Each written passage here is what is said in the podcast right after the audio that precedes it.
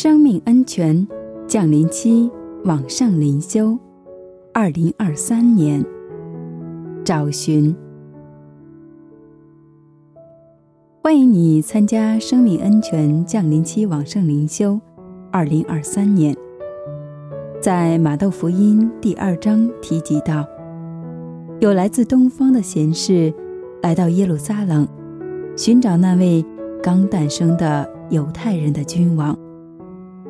虽然福音中并未提及贤士的数目，但是因为礼物有三份，所以西方教会在传统上便假设寻找耶稣的贤士有三位。在这个降临期，我们邀请大家一同从我们的日常生活中出发，一方面怀着期盼的心情，朝着白冷出发去寻找。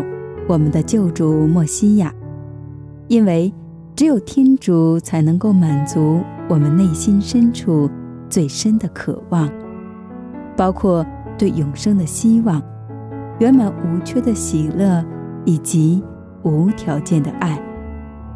同时，在这段期间，我们也一边准备好我们的心，作为奉献给婴孩耶稣的礼物，来迎接。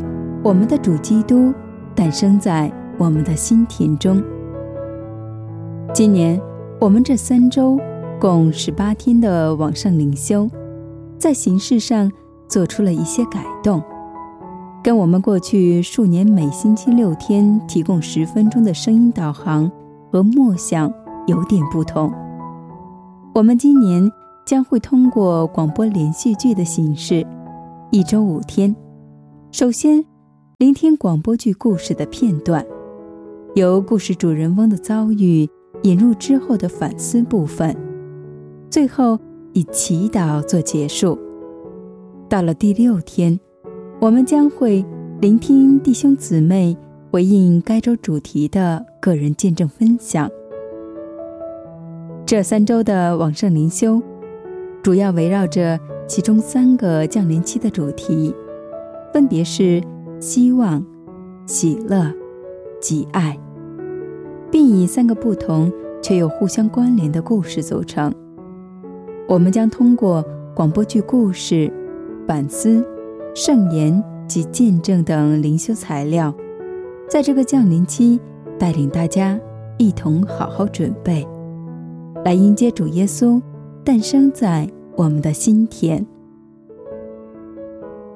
我们鼓励你聆听和反省灵修的材料之余，也希望大家活出圣神在你默想中带给你的启发，并希望你与周遭的人分享，为基督作证。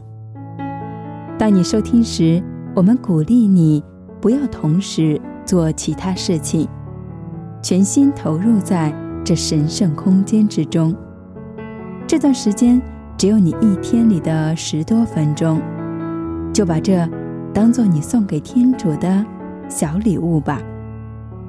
在每个主日，我们鼓励你在祈祷中寻求不同的方式，去把你过去一星期的经验与他人分享，并尽可能用最具影响力的方式向身边的人做见证。此外，把你所有的得着、爱德的果实，以及你自己的转化，在弥撒中献给天主。我们建议你把反思和感受、经验和转化，以文字记录下来，并尽量与最多的人分享。你会惊讶地发现，无论是透过爱德行为，还是透过你真诚的分享。都可能会有意想不到的触动和改变别人的生命。如果你想挑战自己，我们鼓励你全身投入，每天额外奉献十五分钟，借着默想圣言来与主相遇，并在每周花三十分钟朝拜圣体。我们希望每一位参加者都能品尝到。天主为他们预备了的果实。